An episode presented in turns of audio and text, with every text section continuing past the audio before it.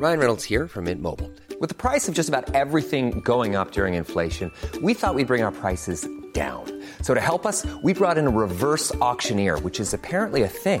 Mint Mobile unlimited premium wireless. Ready to get 30, 30, bit to get 30, bit to get 20, 20, 20, bit to get 20, 20, bit to get 15, 15, 15, 15 just 15 bucks a month. So, Give it a try at mintmobile.com slash switch. $45 upfront for three months plus taxes and fees. Promo for new customers for limited time. Unlimited more than 40 gigabytes per month. Slows. Full terms at mintmobile.com. Hiring for your small business? If you're not looking for professionals on LinkedIn, you're looking in the wrong place. That's like looking for your car keys in a fish tank. LinkedIn helps you hire professionals you can't find anywhere else, even those who aren't actively searching for a new job but might be open to the perfect role. In a given month, over 70% of LinkedIn users don't even visit other leading job sites. So start looking in the right place. With LinkedIn, you can hire professionals like a professional. Post your free job on linkedin.com/people slash people today. Bonjour, c'est Jules Lavie pour Code Source, le podcast d'actualité du Parisien.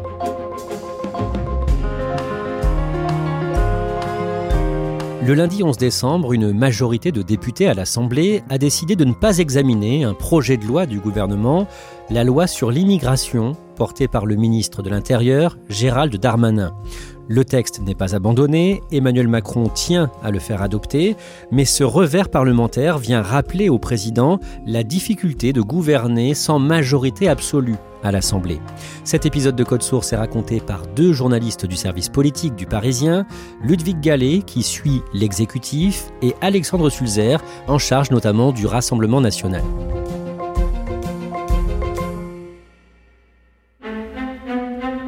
Le lundi 11 décembre, Gérald Darmanin, le ministre de l'Intérieur, est l'invité du 20h de TF1. Bonsoir Gérald Darmanin. Bonsoir. Il est interrogé sur le vote d'une motion de rejet de son projet de loi sur l'immigration quelques heures plus tôt.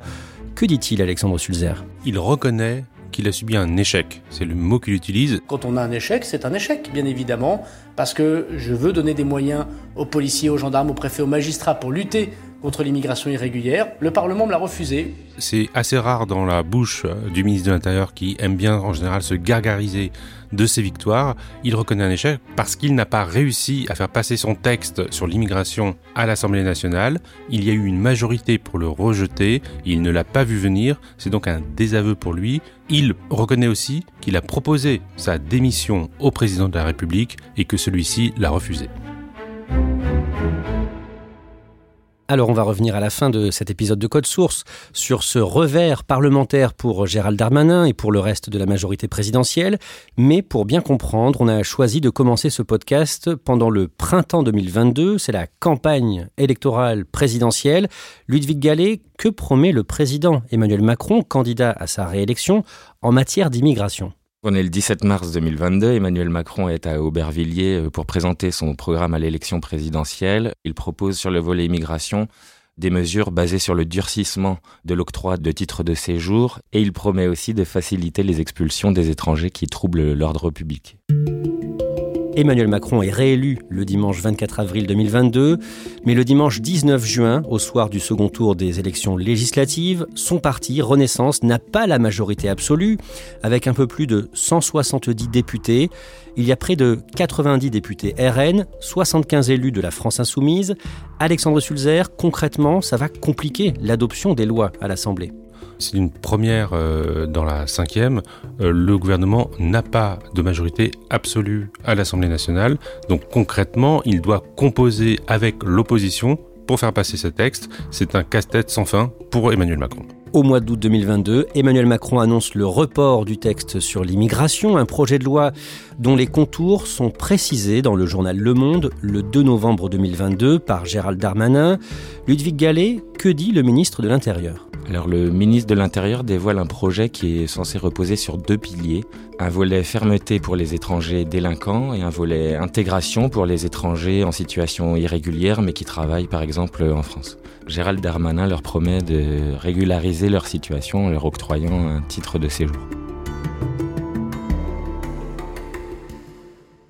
Plusieurs mois passent, l'actualité est dominée par euh, l'examen de la réforme des retraites à l'Assemblée nationale et l'examen du texte sur l'immigration, lui, devait commencer au Sénat le 28 mars 2023, mais le mercredi 22 mars, le service politique du Parisien explique qu'Elisabeth Borne, la chef du gouvernement, envisage de débrancher le projet de loi et elle réfléchit à le remplacer par plusieurs textes, Alexandre Sulzer. La Première ministre se rend compte après consultation que ça va être difficile de trouver une majorité puisque la gauche veut un volet intégration, la droite veut un volet répressif. Il va falloir donc couper le texte en plusieurs morceaux, en plusieurs projets de loi. Le saucissonner, c'est vraiment le mot qui est utilisé euh, par le gouvernement pour pouvoir trouver éventuellement une majorité sur chacun de ces textes. Ce jour-là, le mercredi 22 mars, quelques heures plus tard, Emmanuel Macron reçoit à l'Élysée les journalistes des 13 heures de TF1 et de France 2 et il annonce qu'il y aura plusieurs textes de loi sur l'immigration. Nous allons réagencer les choses aussi et découper des textes plus courts. Donc il y aura bien une loi immigration, il y en aura sans doute, il y aura sans doute plusieurs textes immigration et ils arriveront dans les prochaines semaines. Un mois plus tard, le 23 avril, le président répond à un panel de lecteurs du Parisien, c'est le face au lecteur, et il dit finalement qu'il y aura un texte unique une loi sur l'immigration. Il revient sur euh, sa promesse initiale en rétablissant la nécessité de trouver un équilibre entre fermeté et intégration, disant vouloir une loi euh, juste et efficace. Le mois suivant, en mai, le projet de loi sur l'immigration redevient une priorité affichée du gouvernement et Gérald Darmanin est chargé de consulter les oppositions pour essayer de trouver un consensus, notamment avec la droite. La crise des retraites est passée, donc le gouvernement pense qu'il peut s'attaquer enfin à ce gros morceau du quinquennat. Et Gérald Darmanin euh, consulte euh, beaucoup de députés de tous les bords, mais essentiellement de la droite, car c'est là qu'il pense avoir euh, la voie de passage la plus simple. Lui-même vient de la droite, hein. il avait quitté les républicains pour rejoindre Emmanuel Macron, il les connaît bien, il pense pouvoir trouver un chemin en convainquant les républicains de voter pour ce texte. Le 21 mai, les républicains formulent plusieurs propositions sur l'immigration, des propositions qui se veulent très fermes. Les dirigeants des républicains ont voté en faveur du texte sur les retraites quelques semaines avant. Ils sont donc passés pour des alliés d'Emmanuel Macron. Or, ils sont censés être dans l'opposition. Donc, ils n'ont pas du tout envie de voter ce nouveau texte immigration avec euh, le risque de passer pour des alliés, pour être à la béquille, encore une fois, de l'exécutif. Donc, cette fois-ci, ils veulent vraiment s'opposer. Les présidents des groupes LR à l'Assemblée nationale et au Sénat, ainsi que le président du parti, Éric Ciotti, font une interview commune dans le JDD, le journal du dimanche, et évoquent notamment leur euh, impératif, selon eux, qui est de passer par une proposition de loi constitutionnelle, c'est-à-dire modifier la Constitution pour permettre un référendum sur le sujet de l'immigration, ce qui est impossible aujourd'hui d'un point de vue juridique. Marine Le Pen du Rassemblement national dit à ce moment-là que LR copie ses idées. Oui, absolument, parce que cette idée de modification constitutionnelle, de bouclier constitutionnel, est également au cœur du programme de Marine Le Pen. C'est même la pierre angulaire de son projet présidentiel. À Annecy, je vous le disais, en Haute-Savoie, au moins 5 personnes, dont 4 enfants en bas âge, ont été blessés dans une attaque au couteau. L'assaillant euh, a été euh, interpellé. Il s'agirait euh, d'un Syrien demandeur d'asile Quelques semaines plus tard, le jeudi 8 juin, un étranger, un réfugié syrien, attaque au couteau plusieurs personnes, dont quatre enfants, au lac d'Annecy, en Haute-Savoie. Il y a six blessés. L'attaque replace l'immigration au cœur de l'actualité et trois mois plus tard, le 23 août, dans l'hebdomadaire Le Point, Emmanuel Macron dit clairement qu'il veut réduire l'immigration en France. Dans cette interview, Emmanuel Macron euh, considère que la situation n'est euh, plus tenable et promet de réduire euh, significativement l'immigration irrégulière et promet un projet de loi dès la rentrée 2023 le vendredi 13 octobre, six jours après euh, l'attaque du Hamas sur Israël. À Arras, dans le Pas-de-Calais, un terroriste de 20 ans de nationalité russe attaque un lycée. Il tue un professeur, le professeur de français Dominique Bernard. Il est environ 11 heures du matin lorsqu'un homme armé de couteau s'introduit dans la cour de la cité scolaire Gambetta, en plein cœur d'Arras. Le lundi qui suit, le lundi 16, la présidente de l'Assemblée, Yael Braun-Pivet, annonce que la loi sur l'immigration sera examinée à l'Assemblée avant la fin de l'année. Alexandre Sulzer, cet événement dramatique a eu une influence sur le calendrier parlementaire? En tout cas, il la pression largement sur euh, la droite, puisque Gérald Darmanin dit regardez, Euh, moi, ce que je veux, c'est pouvoir expulser plus facilement euh, ces étrangers qui sont en France, qui sont euh, dangereux, qui sont radicalisés, qui sont éventuellement aussi délinquants ou criminels. Cette loi va permettre de le, de le faire. Si vous refusez de voter ce texte, vous empêcherez l'expulsion de ces individus. C'est donc une loi que la droite doit soutenir. Ludwig Gallet, concrètement, que prévoit le texte de loi immigration sur son volet répressif? Alors en substance, il s'agit de lever euh, toutes les protections qui empêchaient jusqu'alors d'expulser du territoire soit des personnes qui ont été condamnées par la justice ou qui représentent un trouble euh, pour l'ordre public. On parle de faciliter les expulsions. Est-ce que vous avez un exemple, Alexandre Schulzer? Un des arguments qu'utilise beaucoup Gérald Darmanin, c'est l'exemple justement du terroriste d'Arras.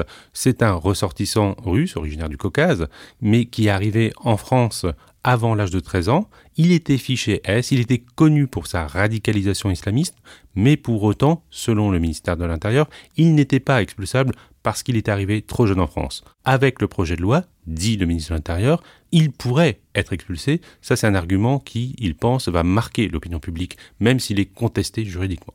Ludwig Gallet, que prévoit ce projet de loi pour améliorer l'accueil et l'intégration des étrangers? Il s'agit de mettre en œuvre des dispositifs qui permettent effectivement une meilleure intégration avant tout par le travail et la maîtrise de la langue.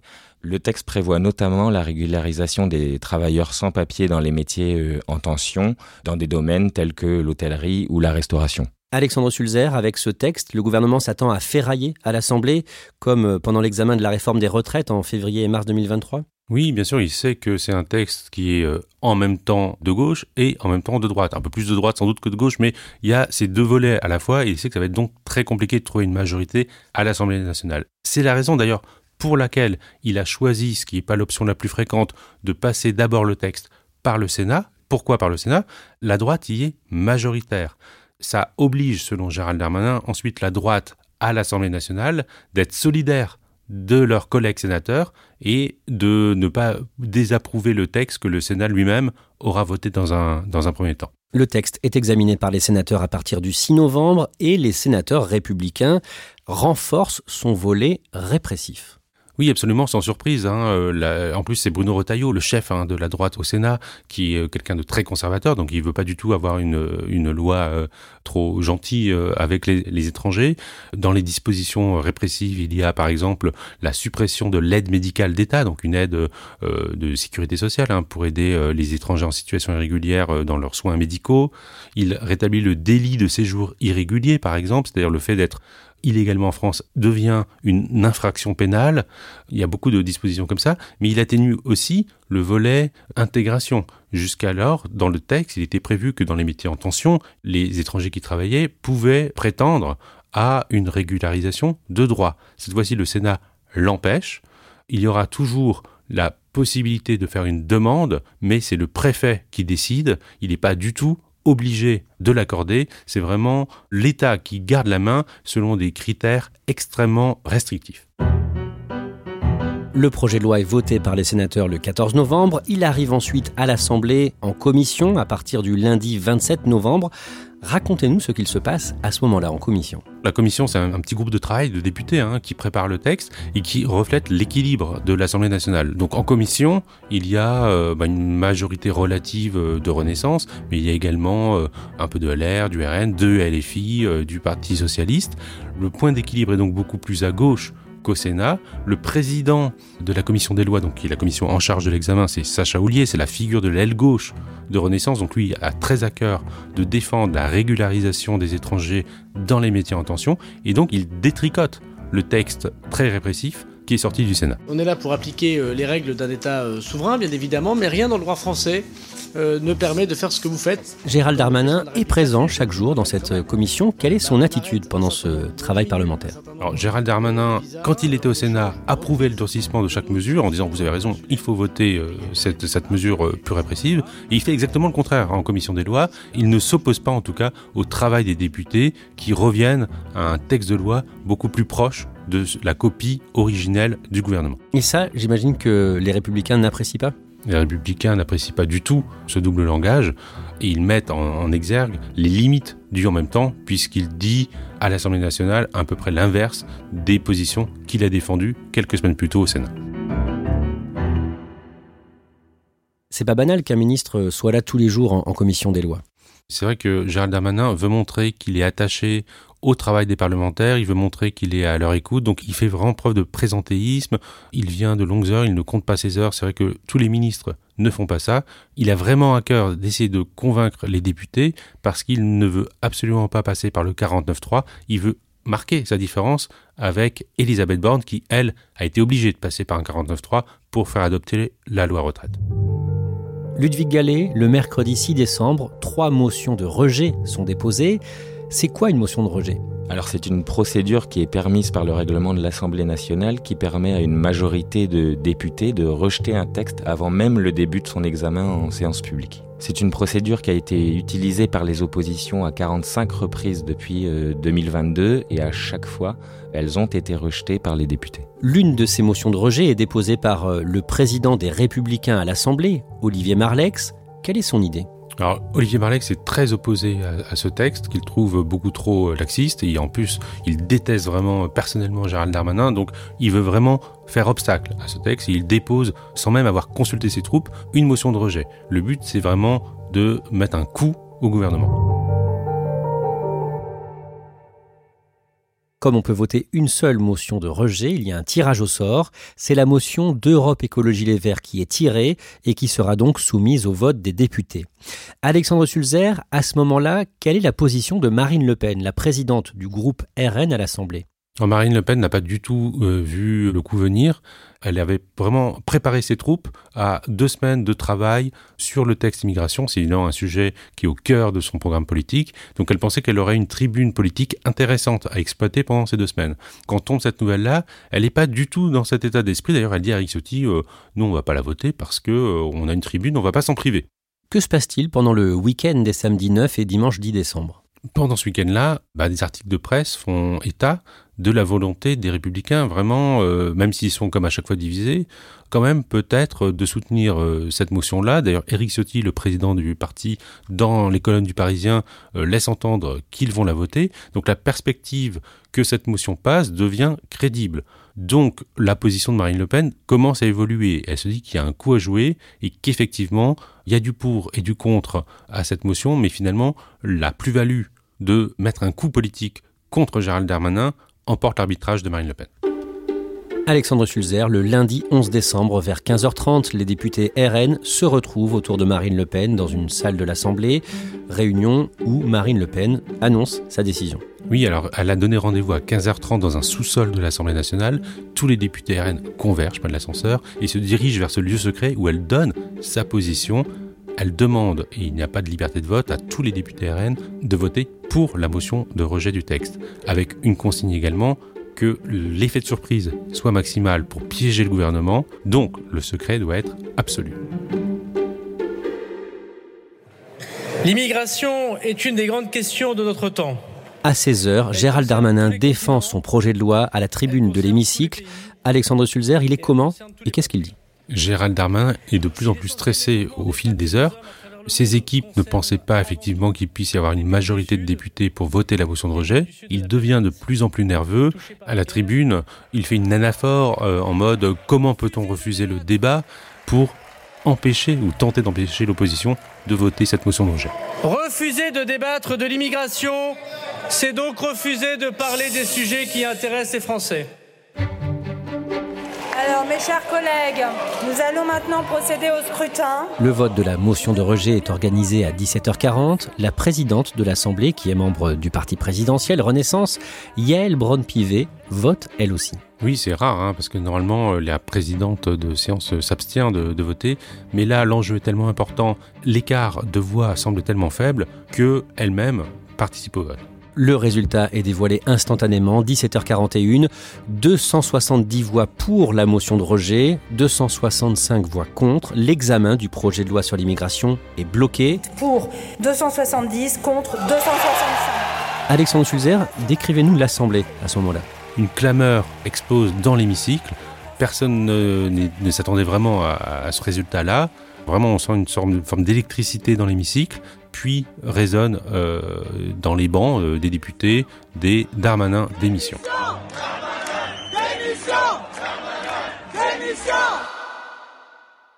Gérald Darmanin présente donc sa démission à Emmanuel Macron, qui la refuse. Alexandre Sulzer, c'est une gifle pour l'exécutif? Oui, bien sûr, puisqu'il n'avait absolument pas vu euh, le coup venir.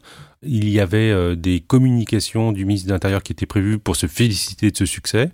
Le président de la République n'aime pas trop qu'on lui rappelle qu'il n'a pas de majorité à l'Assemblée nationale, mais là, la réalité l'a rattrapé.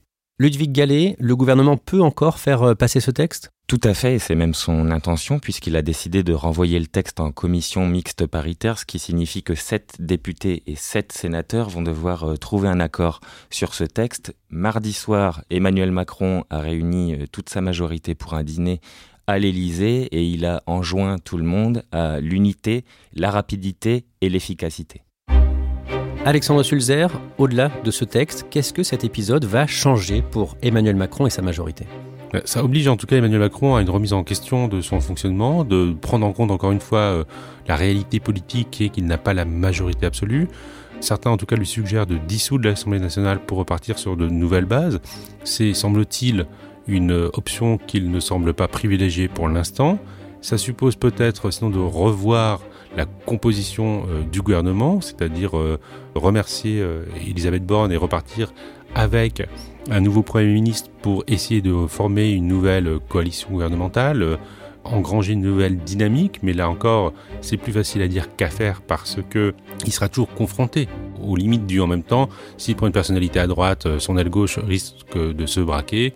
S'il prend une personnalité trop chimiquement pure de son parti politique, quelqu'un qui est vraiment issu de Renaissance, la droite comme la gauche ne s'y associeront pas, donc l'équation est extrêmement compliquée pour lui.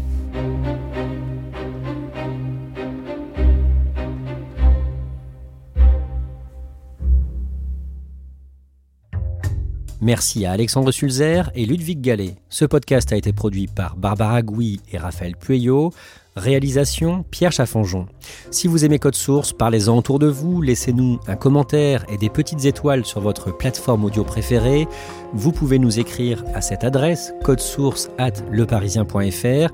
Code Source, c'est un nouveau sujet d'actualité chaque soir du lundi au vendredi.